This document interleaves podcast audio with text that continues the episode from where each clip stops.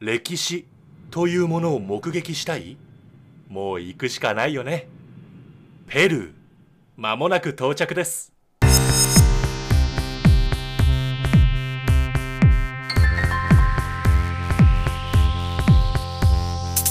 Welcome to Furary, a show that will get you inspired to travel. I'm your Furary traveler, Anthony, and I am excited to explore this city with you today.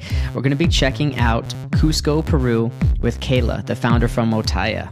How you doing, Kayla? How's it going? Thanks for traveling with me today. Hey, Anthony, thanks for bringing me on. I'm really excited to talk to you guys about the magic and the wonders that are hiding in this high mountain city of Cusco.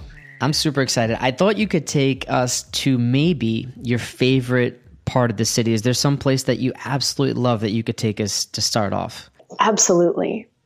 So imagine yourself walking up the cobblestone steps in a city 12,000 feet high.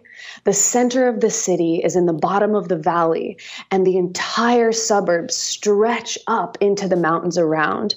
So as you walk step by step up the cobblestones, you hear the sound of splashing water with natural fountains that occur as the water rushes down from the mountains and into the city. If you keep walking up into the neighborhood of San Blas, you'll eventually find yourself at a place called the Healing House. And the Healing House is a place that brings in Eastern modalities as well as the indigenous medicine practices of the Quechua people and of the Peruvian locals and blends them with practices like yoga and meditation that come in from the East. So the Healing House is a main hub for people that come to Cusco because Cusco, one of the things that's most special about it, it is the former capital of the Incan Empire. So this is a place of power and of magic and of energy. And if you keep following these cobblestone steps past the fountains and past the healing house, and you keep on climbing, eventually you're going to reach the Temple of the Moon. And the Temple of the Moon is where the Incan king used to climb every day at its sunrise. And he would meditate with the rising sun before he made any decisions for his people that were spread out in the city of Cusco below. And beside this sets the ruins of Sacsayhuaman. And Sacsayhuaman are one of the oldest ruins in Peru. And what's so special about them is that modern architects to this day cannot figure figure out how it was built. There are massive granite boulders that fit into each other in perfect right angles, technology that nothing but a diamond saw in our day and age could complete.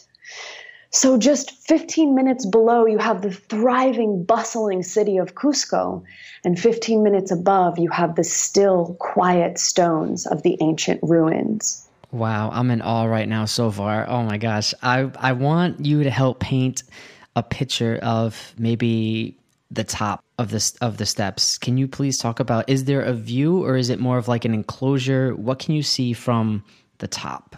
So because Cusco is a city that's built in a valley, when you're standing at the top of the steps, you look down as if you're looking into a spiraling basin of houses and homes.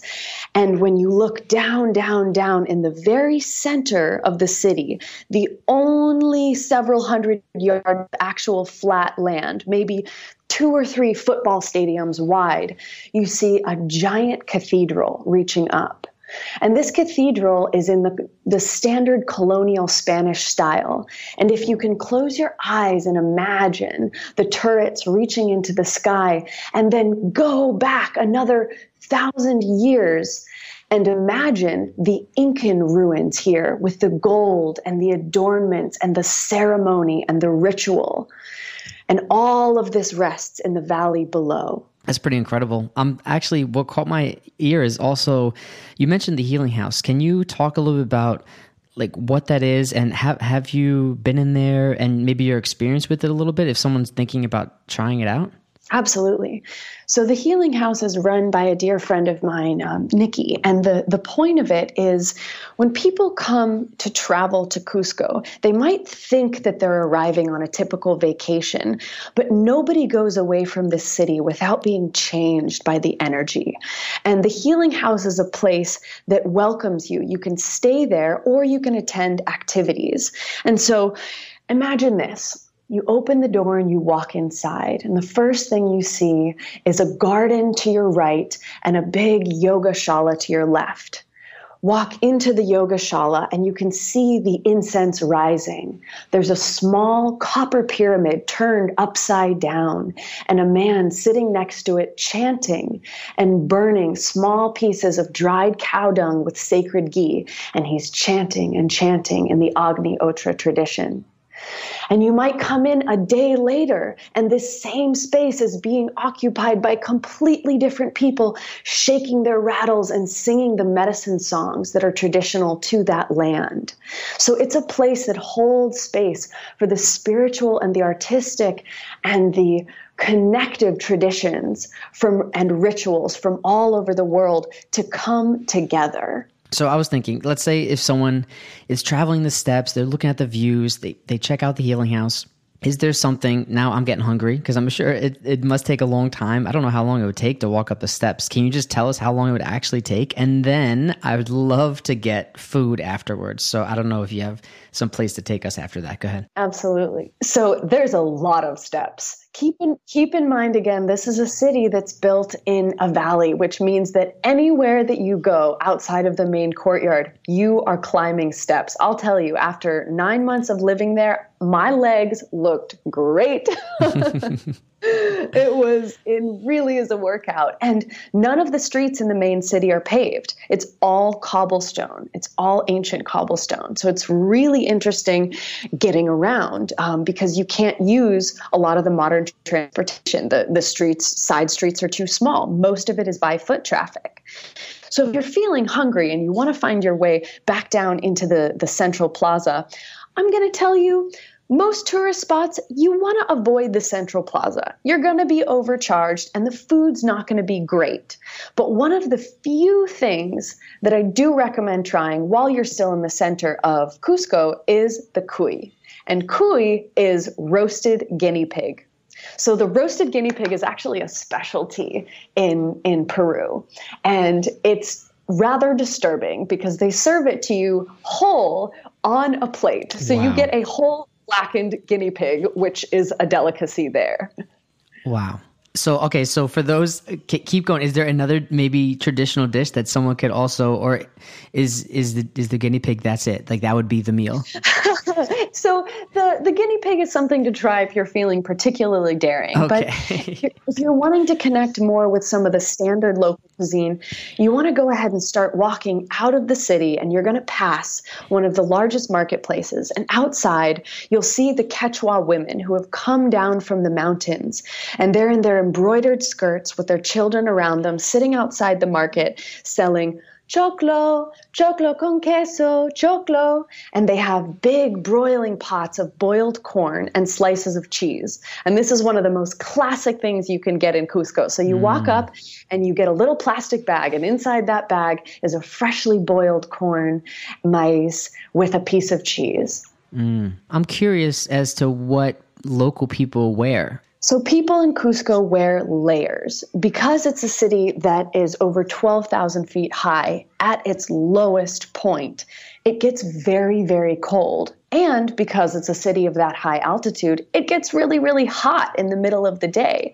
So the local people, you have a mix. You have the indigenous, you have the Quechua that have a traditional style. Uh, the women wear skirts that tighten at the waist and billow out to their knees or their ankles. They're very thick materials. They're usually canvas, burlap, thick things that can keep them warm all winter.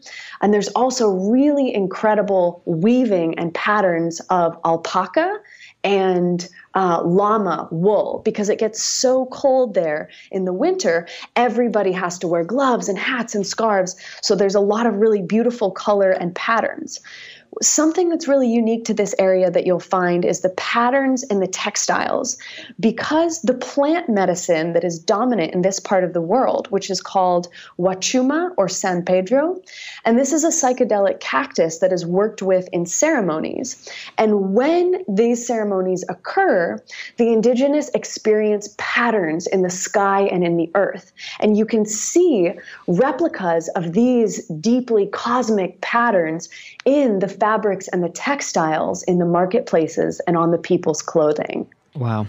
I, I seriously love how descriptive you've gotten. And, and I think, uh, well, first, I really appreciate you being my travel buddy today. I, I loved it. I thought it was really cool. Thank you. Absolutely. Thank you, Anthony. And I hope maybe if you're listening, you got a little bit of inspiration for your next travel. And maybe now you can go someplace that you've never been before this year. Safe travels. 旅は楽しめましたか ふらり .com では最新のエピソードに英語スクリプトを加えたバーチャルな英語環境をお届けしています。配信は毎週月曜日。それではまた来週に。